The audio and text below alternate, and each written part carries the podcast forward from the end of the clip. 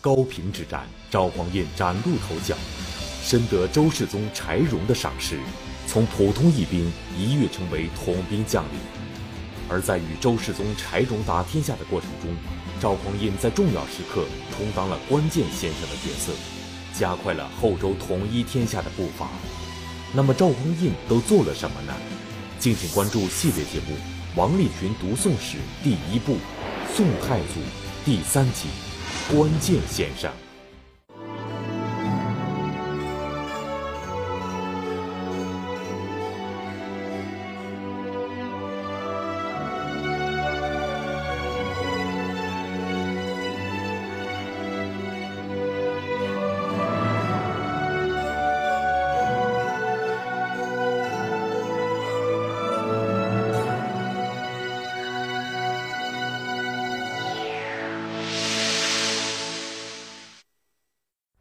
过高平之战，赵匡胤奠定了他在后周军队中的地位，受到周世宗柴荣的赏识，于是把整军的重任交给了赵匡胤。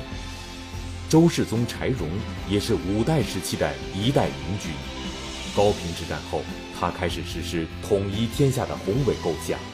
当时天下纷乱，从哪里下手才能完成他统一天下的抱负呢？此时后周的四境。北有北汉、契丹，西南有后蜀，南有南唐等国。周世宗柴荣将目光盯上了当时最为富庶的南唐。那么后周对南唐的征伐结果如何呢？在征南唐的过程中，赵匡胤又立下了哪些奇功呢？河南大学王立群教授为您讲述系列节目《王立群读宋史》第一部《宋太祖》第三集《关键先生》。周世宗在统一天下之前，他先搞了一次考试。啊，这个考试我们可以把它称之为是公务员考试。这个参加考试的有二十多个人，级别都是翰林学士承旨以上的一些文官。这个翰林学士呢，承旨呢是指那个学士中间资格比较老的。然后呢，柴这个柴荣自己亲自命题阅卷，他出了两个题，其中有一个题叫平边策，平定边地的策略。但是大多数考生考的结果不好。这个原因很简单，两个方面：第一是考生不知道主考官为什么要考这个，就不知道领导意图。所以他这个答那个题呢，扣不住领导的意图。再一个呢，有很多这个考生啊，讲来讲去就讲了六个字，就是修文德来远人。说白了就是把我们自己国家治理好，让其他国家的人受到我们的影响，最后呢归顺我们。想用文治的办法来统一天。当然，这些呃文章拿上来以后，柴荣一个也没看中。但是在众多的考生中间，有一篇文章非常吸引柴荣的眼球。这个考生是比部郎中王普。这个比部郎中是个什么官呢？是一个刑部的官员。这个王普就提出来后周统一天下的五个步骤。第一步，攻占长江以北；第二步，夺取长江以南；第三步，拿下后蜀蜀地；第四步，解决北边的契丹；最后一步，解决北汉。这个王普的意见，平边策就写了五步统一天下的策略。这个文章。让周世宗的眼前一亮，他非常欣赏这篇文章，因为这篇文章，王普提出来统一天下的策略，如果我们把它概括成四个字的话，叫做“先南后北”，先打南方，后打北方，这么一个统一天下的策略。那么，为什么这个先南后北的策略？得到了周世宗柴荣的欣赏的？这里王普在他的这个文章中间讲得很清楚，他说这个后周的南边就是淮河流域，给长江流域是十国中间最大的一个国家，叫南唐。他说南唐这个国家呢，为什么好打呢？南唐跟后周的国境线有两千多里长，这个两千多里长的国境线就决定了南唐防不胜防。你两千多里，你在哪个地方重点防守了？我们就不时的打他，打他一处就得调动他的人马去增援，换一个地方再打一处，他的人马又得来调动增援。就这样折腾一下子，南唐就本身就受不了，所以他提出这么一个策略。周世宗非常欣赏这么一个策略。这个事情发生在后周显德二年的四月，就四月举行了考试，考试完，周世宗也定下来了先南后北统一天下的这个大政方针，就显德二年的十一月。周世宗正式发动了对南唐的战争，啊，十一月他派大军一直插到淮南，就是今天安徽的寿县，当时叫寿州，打这个寿州。寿州是南唐在淮河流域的一个军事重镇，啊，这个寿县自古以来都是个兵家必争之地。我们曾经过去在一个汉武帝那个系列中间讲过那个淮南王刘安，那个淮南王刘安的郭独就在这个寿县，啊寿春。所以到了这个十一月，兵发寿县以后，就正式拉开了对南唐的这个战争。啊，南唐呢是五代十国中间名气最大的一个。一国，啊，南唐一共三代国君，开国之君叫李昪。周世宗打南唐的时候，那个国君叫李璟。这两个人都不太出名。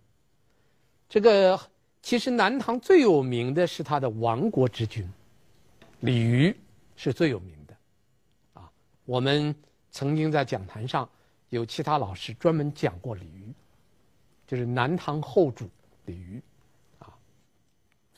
但这个打仗的时候，李渔还没有登场。登场的是南唐中主李璟。打寿州一开始打的就不顺。驻守寿州的守将叫刘仁山。这个刘仁善这个人呢，是个非常能打的人。这一次打是周世宗，他十一月，这个显德二年十一月派的兵。到显德三年正月，他亲自出征。这是他第一次征南唐，亲征南唐。尽管你的南这个这个后周的皇帝来了，这个刘仁善守寿州，守的是纹丝不动。刘仁善的办法就什么呢？凭你怎么打，我就是一个办法，我不出来，我就固守寿州。所以这个。寿州城呢，城防又很坚固，所以一时打不下来。这是遇到了第一个麻烦，守将是个硬骨头，而且守将采取的打法很特殊，固守待援。南唐的援军陆陆续续来到了，一支援军在这个寿州的东北方向，就今天的蚌埠，当时叫涂山。另一支援军呢，是原来寿州城外的援军，退守到滁州，滁州就是安徽的滁县。这样的话呢，就形成一个什么样的形式呢？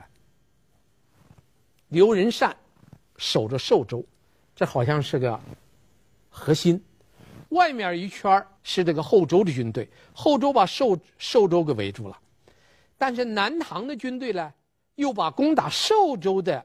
后周的军队给围住了，最里头是南唐的，外面一圈是后周的，再外面一圈又是南唐的。这个局面就不好打了。这后周的军队就陷入了两面里外受围的这么一个局面。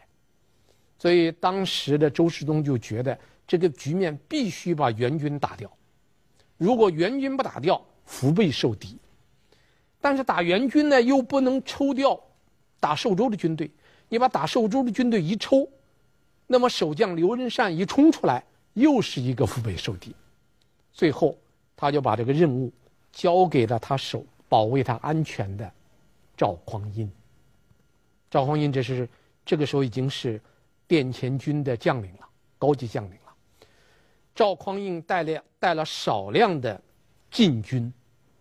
就中央政府的军队开始破解援军，打了很漂亮。他连续打了四个大胜仗。第一仗，他要打涂山。打涂山的军队怎么打呢？他先选了一个地点，就是倭口，在这个地点埋伏了重兵，然后派出少量的骑兵去攻击涂山的军队，一打就逃。然后南唐的军队就追，一追被引到埋伏圈里边，然后赵匡胤的伏兵四起，这一下子把南唐涂山的军队给打垮了，而且这一仗是以少胜多打的，这就是很有名的倭寇大捷。这第一仗，打完倭寇，要打这个这个寿州的东南方向的另一支军队，就驻扎在寿春。北边清流关的唐军，当时赵匡胤的军队很少，只有几千人，而这个驻守清流关的南唐的军队有多少呢？十万。几千人对十万，这个仗不好打。赵匡胤又是用采用什么办法呢？他让少量部队正面挑战，他率领他的几千部队的主力。翻到清流关的山后，啊，突然之间出现在守军的背后，两面夹击，把南唐的军队给打败了，这就清流关大捷。又一个大捷，这算把南唐形成的反包围给打破了。这连着打了两个大胜仗。您现在收看的是。百家讲坛栏目，周世宗统一天下，攻取淮河流域是他举足轻重的一步，而寿州又是后周计划进攻南唐的第一重镇。如果说寿州不攻克，就会影响整个全局。而赵匡胤的倭口大捷和清流关大捷，大大改观了寿州的形势。但是后面的战役又会出现什么情况呢？请继续收看。王立群读宋史第一部《宋太祖》第三集《关键先生》。那么清流关夺取以后，下面就是守这个这个滁州的南唐军队就暴露出来了。今天滁县啊，当时的守军将领叫黄埔辉。黄埔辉也是个很能打的人，他带着军队就想往那个城里退。然后呢，想封锁这个吊桥，但是赵匡胤行动很快啊，迅速的带着部队就冲到城下。黄埔辉就说：“这样，咱们是各为其主，你等我把队伍排好阵，咱们再打。”啊，赵匡胤就等着他，等把南唐的军队排好阵势以后，赵匡胤这一次表现的非常勇敢，他是抱着马脖子。把人藏在这个马的这个下面，抱着马脖子冲过去，而且直指南唐主将黄埔辉，到那儿一箭击中了黄埔辉的头部，把这黄埔辉给抓了，受伤的黄埔辉抓了，把一个副将也抓了，这样在滁州又打了第三个大胜仗。这样赵匡胤的话呢，就是连续在倭口、在清流关、在滁州。连续打了三个胜仗，最后打到什么程度了？打到这个南唐宗主李璟觉得这受不了，就想求和。求和的办法是说：我把我这个淮河流域啊，六个州送给你。南唐在淮河流域一共有多少？有十四个州。他准备拿出六个州送给周世宗、柴荣，两边咱们就这儿扯平了，你也别打我了，你退兵，我给你六个州。但这个时候，周世宗、柴荣的胃口很大，他不愿意撤，他下令继续打。那么，南唐中主李璟求和不成，也恼了，就让他弟弟做元帅，带领大军又过来了。这一次过来，对赵匡胤是个严重的考验。这次过来以后，人家很快把这个后周占的泰州先夺过去，然后直接要去打扬州。扬州的后周的守将叫韩令坤，这也是个禁军将领。但韩令坤看见唐军来的人数多，气势汹汹，这韩令坤就坐不住阵，想弃城而逃。当时南唐来了多少援军呢？两万。赵匡胤带了多少军队呢？两千。所以当这这这一仗的话，这个赵匡胤打得很很难，就是对方的援军是两万，他手里的军队只有两千，所以这个仗很难打，敌众我寡，这是第一个不利因素。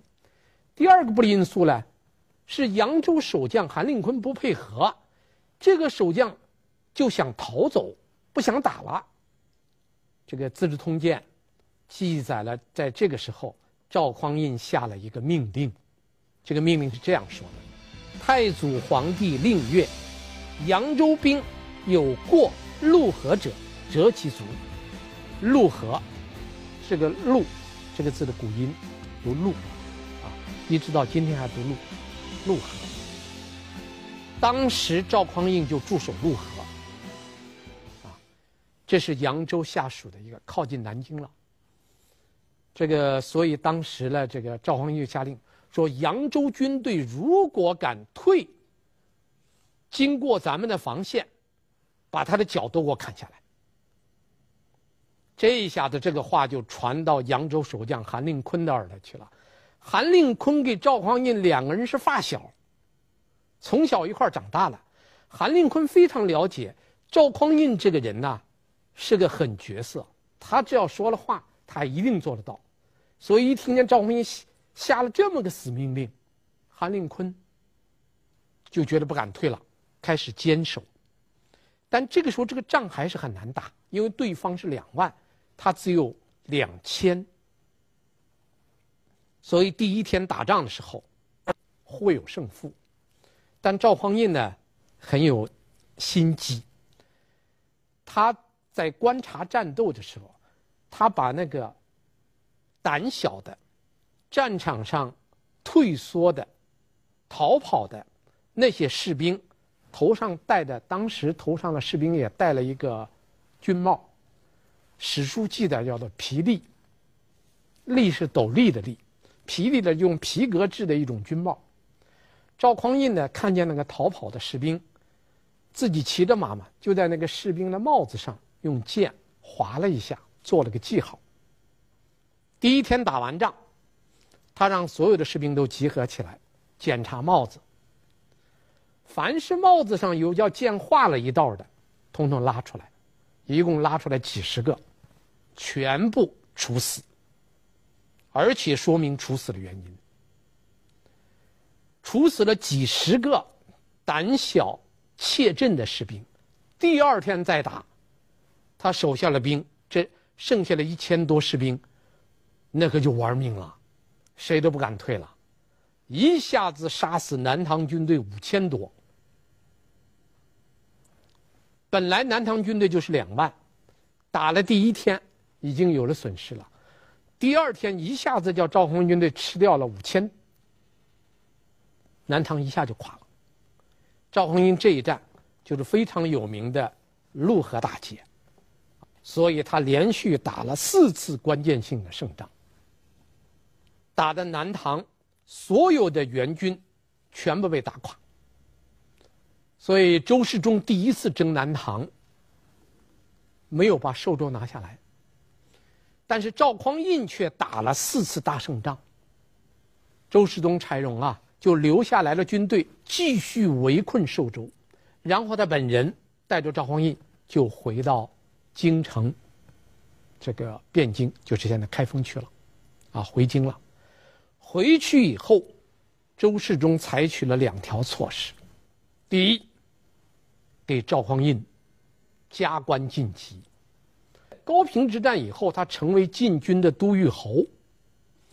禁军的这个殿前司的高级军官呐，是五级，这个都御侯是最底下一级，就第五级。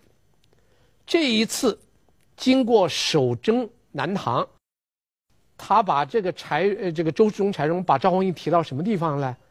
提到都指挥使。这个都指挥使是第几级呢？第三级。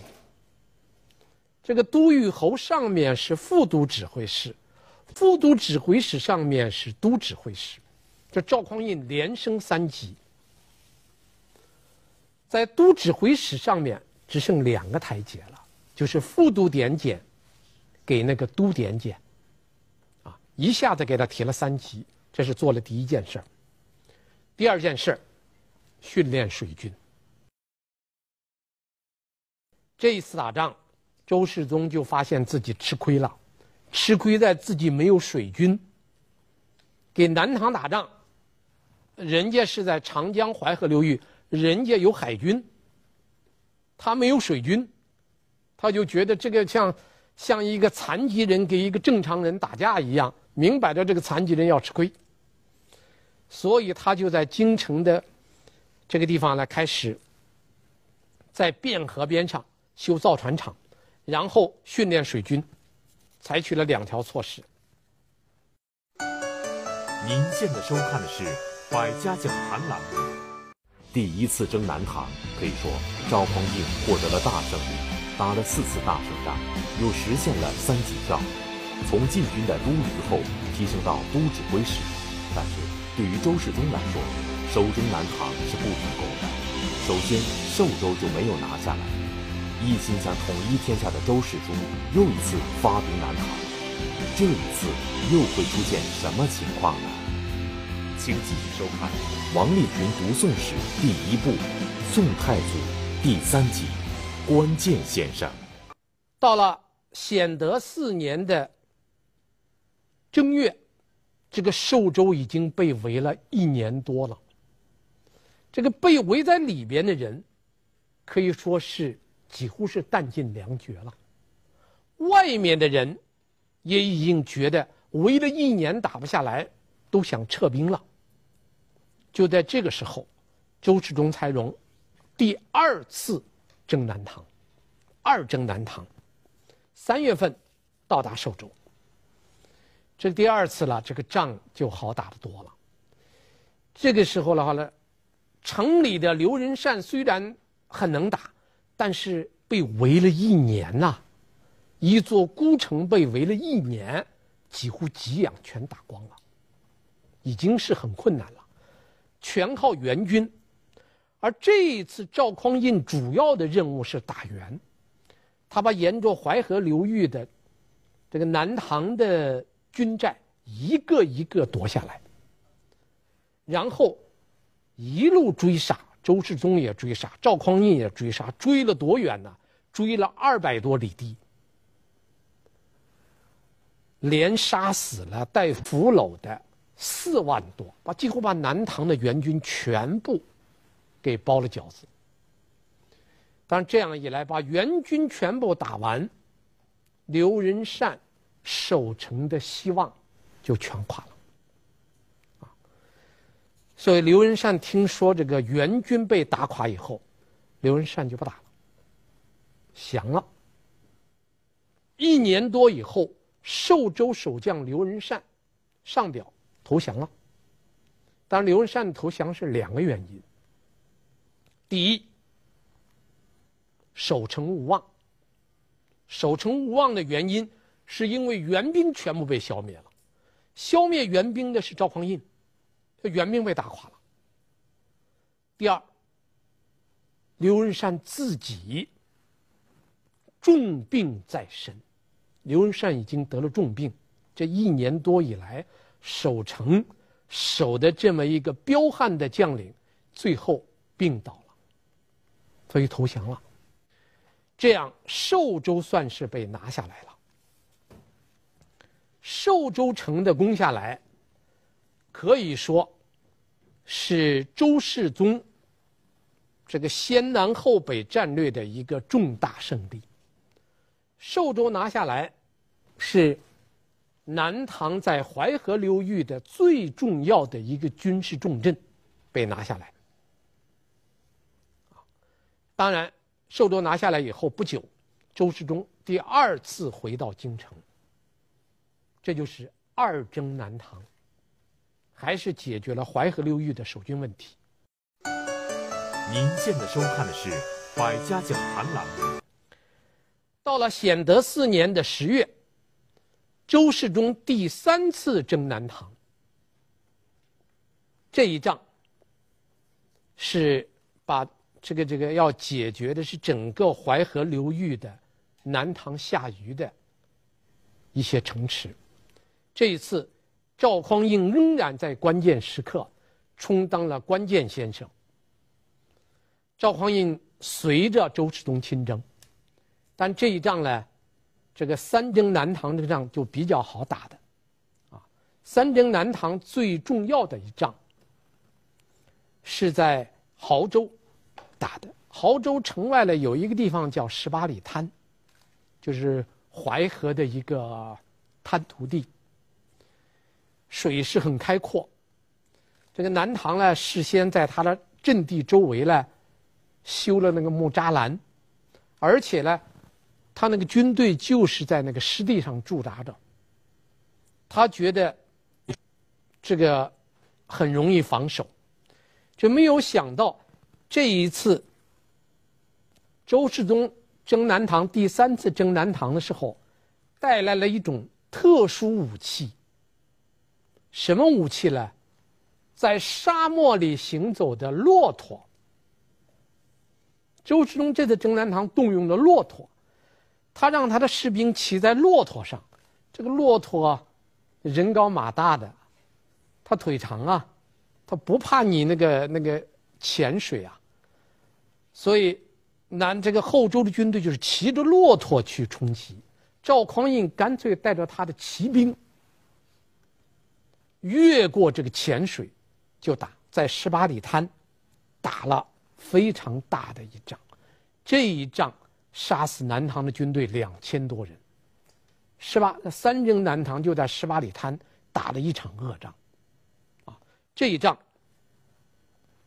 基本上没有遇到更多的抵抗，就把亳州给拿下了。亳州是什么呢？就是今天安徽的凤阳。啊凤阳是淮河流域的一个军事重镇，拿下来了亳州，然后他的大军开始继续东下，打泗州。泗州是今天江苏的盱眙，盱眙的守将一看后周大军来了，基本上没有做更多的抵抗，降了，不打了，因为他觉得也打不赢。就投降了，然后后周的军队就打到了楚州。楚州今就是今天江苏的淮安，这也是淮河流域的一个军事重镇。当时是楚州，从凤阳打到盱眙，从盱眙打到淮安，结果楚州也被胜利拿下。所以第三次征南唐，可以说打得顺风顺水，打得非常顺。到了显德五年的三月，周世宗已经到达了江苏仪征境内的一个重要的地点，这个地点叫银銮镇，这是在中国历史上非常有名的一个地方，叫银銮镇。周世宗这一次第三次征南唐，已经打到银銮镇。打到银銮镇以后，后周在这个淮河流域一共攻下来南唐多少个州来？十个州。南唐在淮河流域一共是十四个州。在周世宗柴荣的率领之下，在赵匡胤担任主打的这个前提之下，攻下来了十个州。下虞还有四个州，这四个州怎么办？是打，是不打？最后是南唐中主李璟受不了了，他觉得这四个州守不住了。啊所以这个李璟最后就决定怎么办呢？这个四州我不要了。他就提出来，把这四个州献给后周。我不要了，我这四个州献给你，作为一个作为一个筹码，你也别打了，你退兵。然后这就等于说，把淮河流域的十四个州，你攻下十个，我再送给你四个，十四个州全给你。这是第一条。第二条，南唐一直以大唐帝国的继承者自居。现在好了，淮河流域的土地失去以后，这个中主李璟他很软弱啊，他软弱到什么程度呢？他主动提出来，我不称皇帝了，我把皇帝的帝号去掉。这是第二条。第三条，改正朔。我原来奉唐朝的正朔，就是用唐朝的那个纪年。他说我现在改改成什么呢？我用后周的纪年。在这种情况下，周世宗同意两国讲和。啊，两国讲和。这个。三征南唐啊，在后周的发展史上是个大事件。这个大事件，让后周的领土、后周的国土原来就是淮河流域这一片这个黄河流域这一片就是以开封为中心到洛阳就这一片中原地区，这一下子推到哪儿来？推到长江以北，全部占了，多占了十四个州。六十个县，人口增加了将近一千万人口。啊，当然了，今天我们说起来，一个国家增加一千万人口，算不了什么。但是在那个战争年代，就是在这个五代十国的战乱时期，人口锐减的情况下，一千万人口是个非常庞大的数量。而且呢。南唐原来是给后周平起平坐，三征南唐以后，南唐也不当皇帝了，也不用他的这个这个正朔了，用后周的正朔，而且成为看着后周的脸色行事的一个附属国。所以周世宗是个大赢家。周世宗是个大赢家，当然，周世宗。赢的所有的东西，后来都归了赵匡胤了。啊，当然这个时候周世宗还不知道，他是替别人打天下的，啊，因为赵匡胤在黄袍加身以后，就把人家的东西全部接收了嘛，包括人家的领土全部接收了，因为这个时候。第三征南唐结束的时候，已经到了后周显德五年，第二年，周世宗柴荣三十九岁就去世了。三征南唐，周世宗是打出了一大片国土，但是这一大片国土一年之后，他已经就就死去了。所以周世宗是个赢家，但是从历史上看，他也是个输家。他所有赢的东西，最后都归别人了。那么真正的赢家是谁呢？三征南唐真正的赢家是赵匡胤。赵匡胤帮助周世宗打下来了淮河流域的十四个州，他实际上等于替自己打下来了十四个州。这是一点，他是赢家的一个理由。再一个，他的军节，在殿前司的禁军中间，他从排名第五提升为排名第三，离他最后接替最高军职。只有那么两小步了，啊，后来实际上这两小步他是并作一步，一步就跨过去了。